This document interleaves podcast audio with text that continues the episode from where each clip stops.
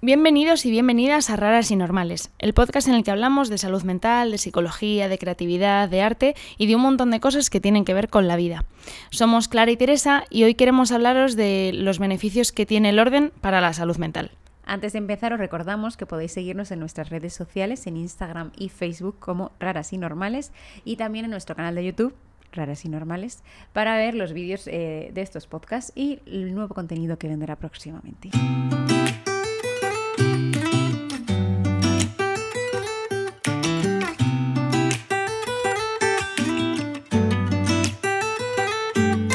Cuando hablamos de orden así de primeras, pensamos en el orden físico de las cosas, en, lo exterior, ¿no?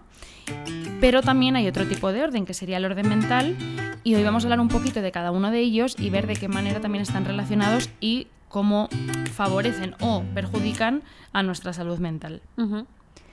El orden físico, que no vamos a explicar lo que es, porque todos sabemos lo que es el orden, aunque cada uno ordene a su manera, eh, tiene unos beneficios bastante claros. Y, y, bueno, eh, son, para empezar, para empezar la capacidad de concentración, al final cuando somos desordenados, eh, sin quizá darnos cuenta conscientemente, pero estamos teniendo eh, un montón de estímulos y todos esos estímulos es lo que nos da esa sensación de, ay, me distrae o me, no, me, no me concentro. Es porque nuestro cerebro está recibiendo un montón de, de inputs, por así decirlo, ¿no? Se está, está percibiendo muchas cosas que él procesa, aunque tú mentalmente no le hagas caso, y eso le genera un estrés y una distracción de donde tú estás intentando poner la atención. Es como si en un, en un plano, por ejemplo, de una película hubiera un montón de gente, hay, hay muchísima gente, pues te embarullas y si tú me voy a, voy a buscar a Teresa en esta foto, ¿no? pues cuesta mucho más que si Teresa está sola en la foto. Buscando a Teresa. Buscando a Teresa. el cómic. Claro, es, es, que es lo mismo, ¿no? Que si en nuestro entorno de trabajo pues está desordenado. Claro. Y cuando nos concentramos mejor también aumenta entonces nuestra productividad ¿no? y nuestra, nuestro rendimiento ante las cosas. Si yo hmm. no tengo que invertir tiempo en encontrar todo lo que no encuentro porque está desordenado, de alguna forma es tiempo que puedo invertir en, en lograr mi, hmm. en terminar mi tarea. Siempre que conseguimos concentrarnos y mantener la atención en lo que estamos haciendo, nuestra productividad va a ser mayor, porque incluso aunque el, nos concentremos el mismo tiempo... Eh, el mismo conjunto de tiempo, ¿no? De 5 en 5 minutos, no es lo mismo que si nos hemos concentrado 20 minutos del tirón, ¿no? Como que conseguimos profundizar más porque no perdemos ese tiempo en meternos otra vez en el tema. El cerebro puede establecerse en una tarea, concentrarse mm. en esa tarea, ¿no? Y no es solo que, que ver otras cosas nos distraiga porque las vemos, sino que también nos va a recordar a, cosas que tenemos que hacer a lo mejor y entonces ya activamos otra línea de pensamiento de pues veo que tengo el sobre de una carta que me llegó de no sé qué y me acuerdo que era algo de Hacienda que tenía que hacer y entonces ya empiezo a pensar a ver cuándo lo voy a hacer, cuándo no sé qué y de pronto ya me, he distraído. Hmm.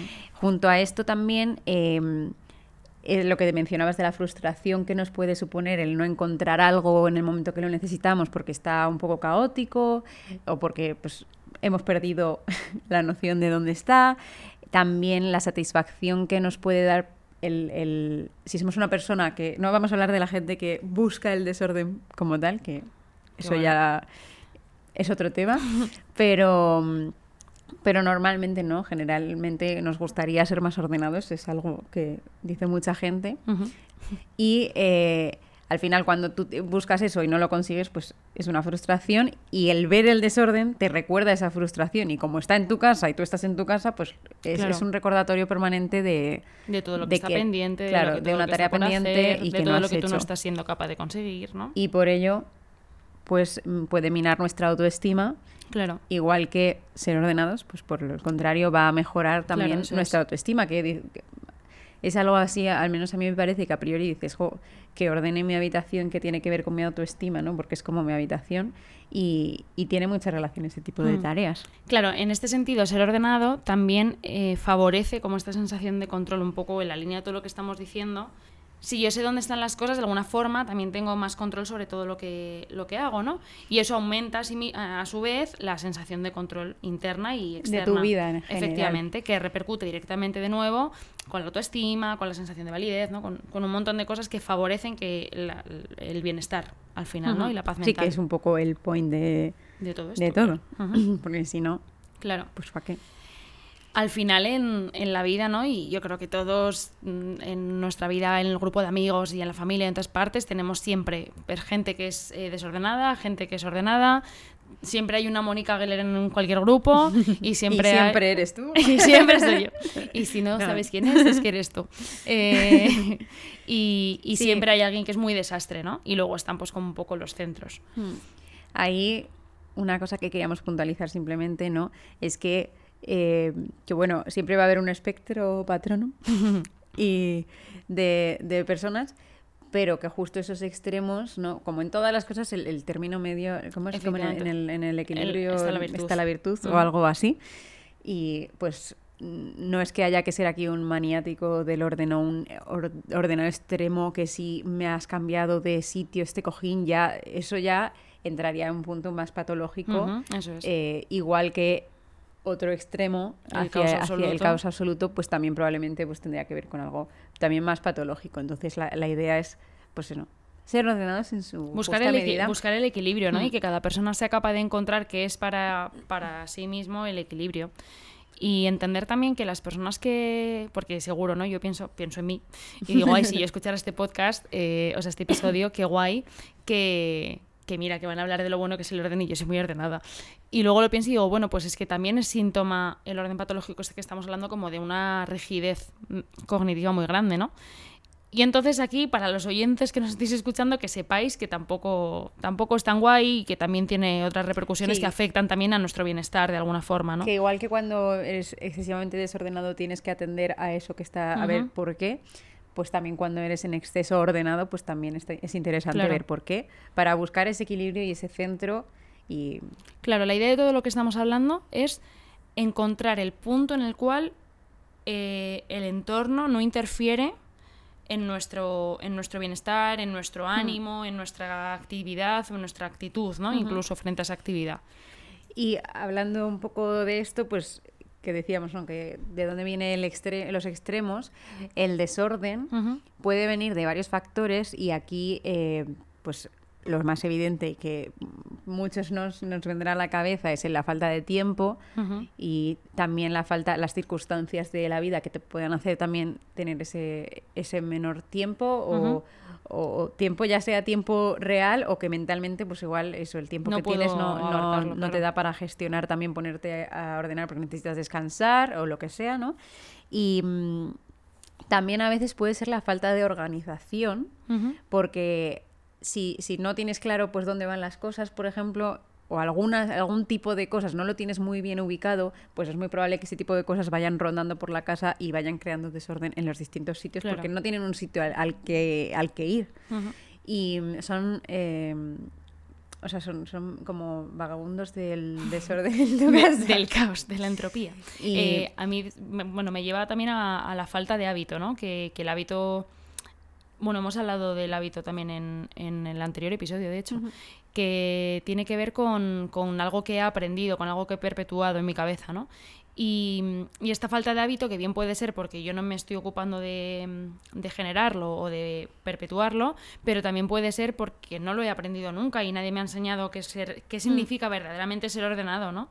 Eso, por ejemplo, eh, bueno, justo con lo de la forma de organizarse, va muy en la línea. Tanto la educación que recibimos de nuestros mm, padres o figuras, de, referencia, eh, que, que, a veces no se enseña como tal, ¿no? Es como que aprendes por el ejemplo, pero a lo mejor tampoco te han dicho por qué una cosa va en un sitio. Y puede ser que es que ellos tampoco hayan, a lo mejor lo han hecho pues como se ha hecho siempre y, y entonces pues hay, hay una no como una falta de por qué. Pues igual que a lo mejor yo te enseño que en invierno tienes que abrigar, pues porque hace frío, aunque es un poco evidente, ¿no? Pero es como no. O cómo te abrochas los cordones, por ejemplo, hay que enseñarlo, no lo aprendes por ver a tu padre o a tu madre o a quien sea eh, abrochárselos, pues también ordenar a veces puede ser un proceso más consciente el de organizar y el de ordenar. Y. Mm, sí, ¿no? Porque aquí, por ejemplo, yo lo pienso mucho y es la típica frase de no, ordena tu habitación. Hmm. Pero ¿qué es ordenar realmente la habitación si no es ponerla como la ponen mamá o papá cuando ordenan la habitación? Y al final ese orden no me tiene por qué ir bien a mí el día de mañana, en realidad. Y también junto a esa cosa de enseñar conscientemente a organizar, a lo mejor pues, si tienes hijos o, a las personas que puedan aprender de ti, también luego la autoeducación, ¿no? El, replantearte y, y saber que hay más formas de organizar las cosas de Claro. las que hemos aprendido y la, Eso que, y la que tenemos por defecto, digamos, cada uno de nosotros. Y, y hay veces que hay formas de organización, pues eso, que, que fomen- pueden fomentar me- más o menos el, el desorden, ¿no? Ujú. Si tú, cuando si- entras en casa, mm, dejas siempre las cosas en un sitio, por ejemplo, las llaves, pues si las dejas en cualquier lado porque no tienes un sitio específico donde dejarlas, pues a lo mejor se acumulan las llaves y ya de paso pues llevo los clines, llevo no sé qué y se crea un pequeño desorden, por ejemplo, es un ejemplo muy tonto, pero si yo le busco un sitio a las llaves, cosa. Claro. y bueno, como eso, pues un montón de cosas. Mm. Esto del aprendizaje era algo que, que leí en el libro de, de Marie Kondo, que no me entusiasmó el libro, te voy a decir, pero bueno, sí que, por ejemplo, ese punto me pareció interesante, ¿no? El, de, el de que no, Que no no lo que no se enseña a Claro. ordenar. Sí, luego hablábamos también de las circunstancias vitales, ya no solo en, en concepto del tiempo que tengo para ordenar, sino también de cómo vivo, de qué circunstancias he tenido, eh, hijos de padres separados que tienen dos casas, eh, cas- eh, familias que tienen que vivir en una casa muy pequeñita, por ejemplo, y al final tienen muchas cosas, ¿no? Como cómo he aprendido yo a relacionarme con los objetos de mi entorno Mm. y en función de qué he desarrollado esta capacidad o no de desordenada, Mm. ¿no? Y esto es uno de los factores que yo lo veo mucho, ¿no? Que, que predispone mucho al desorden, este Ujú. tipo de, de circunstancias. Y luego hemos dejado la última, no, no, ha, sido, no ha sido por casualidad, una de las eh, probablemente principales causas ¿no? de, de desorden físico es el desorden mental. Efectivamente. Sí, al final cuando todo en mi interior es un caos, cuando yo no tengo claras las cosas que me pasan, quién soy yo, lo que siento, lo que no, como que todo está hecho un burruño dentro de mí a nivel emocional y, y psíquico, pues es muy difícil mantener el orden fuera, ¿no? Yo me gusta mucho trabajar con la idea de que lo que es, lo que depende de nosotros fuera, de alguna forma también es un poco proyección de lo que tenemos dentro, ¿no? Y claro, si yo no tengo condición para atenderme a mí interiormente, pues tampoco tengo ganas ni, ni energía, ni tiempo, ni, ni, ni le doy valor al atender lo que hay fuera, ¿no? Y entonces se va generando montañas y montañas y montañas. De hecho, se ve mucho que mm, a medida que la gente va, en en el proceso terapéutico, por ejemplo, a medida que la gente va trabajando las cosas y va sintiéndose mejor y, y va poniendo un poquito en orden sus, sus, sus cosas, ¿no? Pues de pronto dice, jo, es que, y me puse y ordené la cocina, o me puse y hice una limpieza y quité toda la ropa que ya no Ujú. quería del es armario. como que es una somatización fuera del cuerpo, Externa. ¿no? Como un- Sí, sí. una materialización de lo que pasa por es dentro de nosotros. Mm. Y también, eh, bueno, quería puntualizar que cuando hablamos de desorden mental, pues eh, hablamos un poco de, de todo eso, que, pero que pueden ser eh, nuestras ideas o Todo, lo todo. que pensamos sobre las cosas, por ejemplo. Pueden ser ¿no? que, eh, que esta- sean- seamos, ¿no? estemos confusos o confusas ¿no? sobre un tema, por ejemplo. Sí, sí, eso sí. nos genera ahí un poco de desorden. Eh, las tareas que tenemos que hacer, por ejemplo, nuestra organización personal de nuestra De vida, la vida. eh, la compra, mm, yo qué sé, ese tipo de cosas. También las emociones, los pensamientos, que es un poco lo que has mencionado tú, ¿no? El autoconocimiento, por ejemplo, es como lo que nos ayuda es a ordenar Claro. todo eso que tenemos dentro, a darle un nombre, A a, ponerle un colocarlo. sitio, a entender eh, de qué manera es- está o es en nosotros. Sí. De hecho, yo, bueno, como buena persona organizada que soy, em, me gusta mucho trabajar con la idea de que en la cabeza también tenemos cajoncitos y tenemos armarios, ¿no? Entonces, que yo decido en qué cajoncito meto cada cosa. Y desde ahí es mucho más fácil colocarlo. Cuando hemos hablado antes de los extremos en el orden físico, Ujú.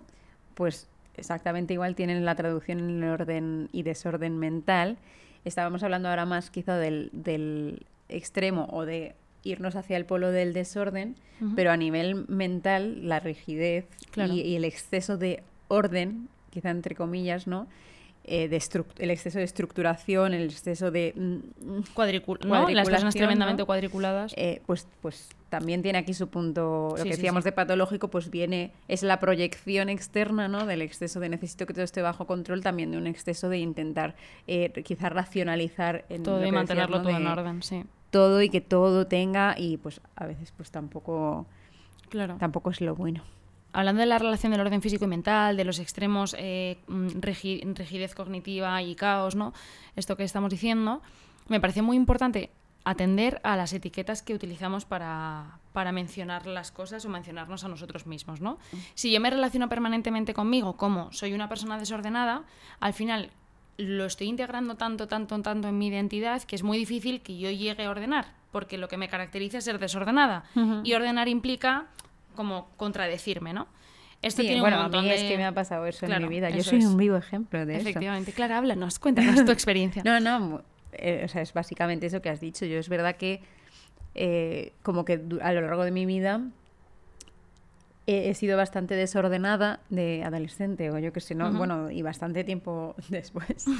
y sin embargo, eh, ahora, sobre todo en este último año, estos últimos años que estoy teniendo pues unos horarios de trabajo más eh, ordenados, por ejemplo, y me está permitiendo eh, ver mi vida de una forma más ordenada, no solo por eso, sino también pues, pues, de, pues de la terapia, eh, estando mejor, estando yo en más equilibrio yo conmigo misma, me estoy dando cuenta de que no soy desordenada y de que y de que, mm, que de hecho soy bastante cuadriculada y organizada o que busco mucho o que en mí nace mucho esa necesidad de, mm, control quizás o de, o de, organización en la casa, como que eso me gusta y me da y que, me gusta. Y, y, es algo que durante mucho tiempo, al ser desordenada, yo tenía ese concepto de mí de soy una desordenada y eso se extrapola no a soy una desordenada, soy un desastre y un desastre ya tiene una connotación más, negativa, ya no es solo que soy que no mantengo el orden en mi habitación, sino que soy un desastre en mi vida. Hmm.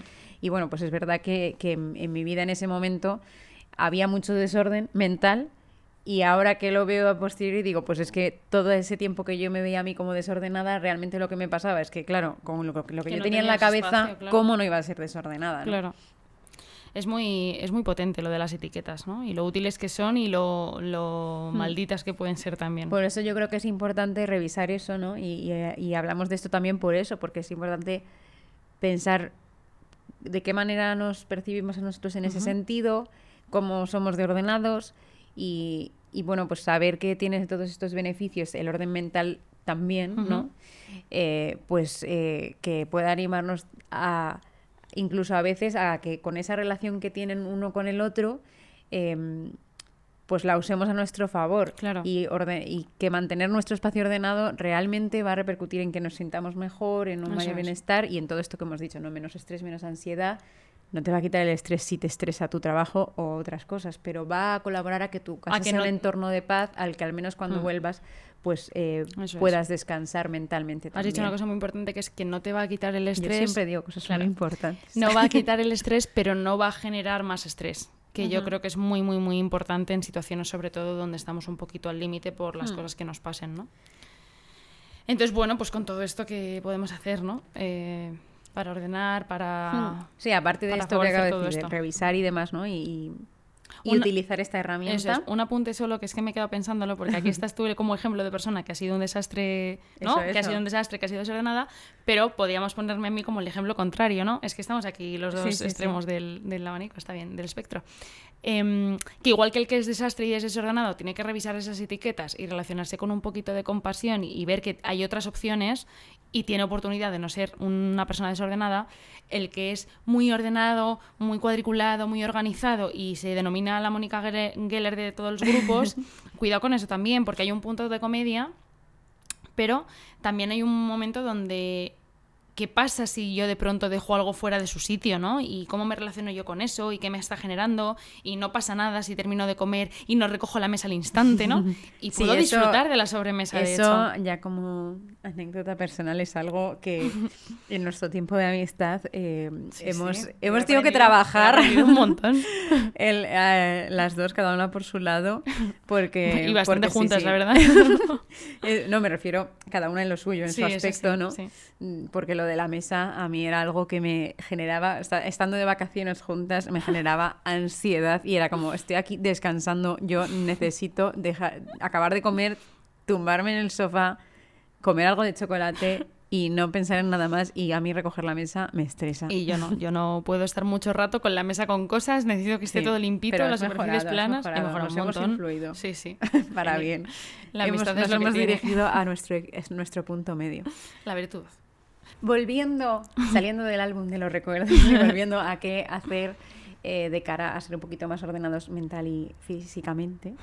Eh, pues una cosa interesante yo creo que es el, eso, el, el replantearte la, organización, buscar eh, reorganizar las partes de tu casa, hacer como un análisis, ¿no? De, de forma consciente de cuestionarte, ¿no? ¿Por qué dejo esto aquí? ¿Por qué eh, tengo este tipo de cosas puestas en este sitio? ¿Tengo muy repartidas este tipo de cosas y podría unificarlas, ¿no? Como hacer un poco un estudio para ver si podemos facilitarnos la vida de alguna manera. Y esa reorganización pues eh, también te va a permitir, por ejemplo, tirar cosas, eh, Claro, hacer limpieza, sí. tirar o dar o lo que sea, ¿no? O vender, eh, deshacerte de cosas que no estás utilizando desde hace mucho tiempo y que realmente no quieres para nada. Y el por si acaso.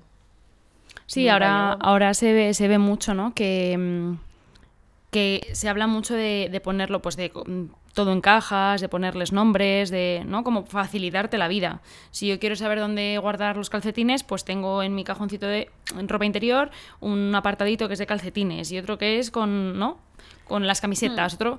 O- y, y simplemente el hecho, yo creo, de buscar eh, buscar formas fuera, ¿no? Porque igual a mí lo que me pasaba, y yo he estado este último año bastante reorganizativa en Ujú. ese sentido, y una cosa que me pasaba es que igual a mí no se me surge o no se me ocurre tanto formas de organizar, ¿no? Claro, Y por eso, Al sí. buscar fuera, eh, pues ves cómo lo hace otra gente. O Sí. preguntar incluso, a veces, ahora que estoy así con eso más en la cabeza, a veces pregunto a mis amigos, en Mm. plan de, oye, ¿tú cómo organizas no sé qué? Y es curioso ver, A mí no me lo preguntas. Porque de ti lo sé, Ah, vale. eh, pero, pero Sí, las diferentes formas que hay, ¿no? pues eso, Y- el método con Mari este tiene cosas bastante interesantes. Mm. El tema de Y- la organización en vertical, por ejemplo, Eso para es. que no se acumulen las cosas y que cuando quitas algo de abajo no se que ahora está súper, súper de moda en realidad Mm. y, y yo no sé, el resto a mí en Instagram me salen cantidad de cosas de estas, ¿no? Que está Mm. muy accesible en realidad. Sí que mm, pensaba, ¿no? Como qué importante entender que, que este orden físico y este orden mental del que estamos hablando se, mm, se complementan, ¿no? Y que no necesito tener un orden, uno de los dos bien para que el otro poderlo tener bien también, sino que puedo ayudarme del uno para servirme al, para servir al otro, ¿no? O sea, yo puedo, si sé que para mí es mucho más accesible empezar ordenando mi habitación antes que empezar a ordenar mis pensamientos, pues a lo mejor ordenando mi habitación de alguna manera facilito que mi cabeza estructure las cosas, ¿no? Y, y- y- y al revés, que si yo sé que a mí me cuesta mucho porque me cuesta mucho la organización, porque no tengo ni idea, pues a lo mejor es bueno empezar ordenando mis ideas, las listas de cosas que tengo que hacer, la lista de la compra, el comprarme un, horario, un, Sí, un calendario, ¿no? A nivel de herramientas más prácticas, pues a nivel de pensamientos, las listas, los Claro. sistemas de organización que ya mencionamos en, en- En el en episodio de- objetivo, sí. del método GTD, por ejemplo, que es el que yo suelo más o menos una versión utilizar, de organizar en listas. Y organizar en listas, pues repito, eh, a mí me gusta ver que hay como un más allá, que a lo mejor a, ti- a mí no se me habría ocurrido hacer ese, esa forma de relacionar las listas y buscas un poquito y te dan ideas que dices, anda, pues si me pongo una lista de cosas prioritarias, una de no sé qué, y las muevo de esta manera, me hace más fácil la vida. Claro. Y, y el, el buscar ese recurso, ¿no? digamos que se, que se pueda aprender, Claro. pues te facilita la vida. Y yo creo que además luego va a ir todo, te lo va a pedir, ¿no? Como que el, el cuerpo solo en cuanto yo empiezo a ser organizada por un lado o por el otro, es como que es una rueda que se realimenta, ¿no? Entonces me va a pedir que lo otro también esté organizado. Entonces si yo tengo mi habitación ordenada, de pronto tener mi cabeza hecha un caos no me vale. Entonces me voy a sentar y voy a tener que organizar. Y si yo tengo la cabeza organizada, de pronto ver la habitación desordenada va a ser como, puff, esto no. Un y entonces punto va solo. importante que, que, bueno, creo que es una conclusión de lo que hemos mencionado, es que a veces el tema del desorden físico, como me ha pasado, por ejemplo, a mí en lo que he contado antes, hay un punto en el que da la sensación de es que no consigo, y a mí me ha pasado, me ha pasado durante muchos años, de es que no consigo mantener el orden, no consigo ser ordenada. Una, había una parte de circunstancial ¿no? y de tiempo, pero hay veces que si, si te pasa eso, pues también puede ser importante buscar en el orden mental, ¿no? Y decir, ¿Qué a está lo pasando? mejor es que Claro. hay ciertas cosas que nunca me he parado a poner en orden mentalmente, ya sea porque me enfrente a ellas yo y tal, o, o que vaya al psicólogo o lo que haga falta, o... O porque tampoco eres consciente, ¿eh? que a lo mejor Claro. no sabes que tienes pendiente ordenar Hmm. de alguna manera, cualquier circunstancia ¿no? Eh, mental o emocional eh, sea con ayuda psicológica o no. Y a lo mejor ese tipo de cosas también están afectando en que no seas capaz de mantener el orden Claro. físico. Entonces, pues es otra de las cosas que te van a venir bien en los dos órdenes. Eh, porque Eso vas es. a organizarte mentalmente, ordenarte mentalmente y va a repercutir probablemente en que sea más fácil mantenerlo fuera. Entonces, bueno, como, ¿no? como decimos en todos los que nos estáis escuchando todos los episodios, una cosa también importante y un recurso también potente es pues efectivamente ponerte en, en camino, ¿no? Y ir a terapia, ponerte en camino.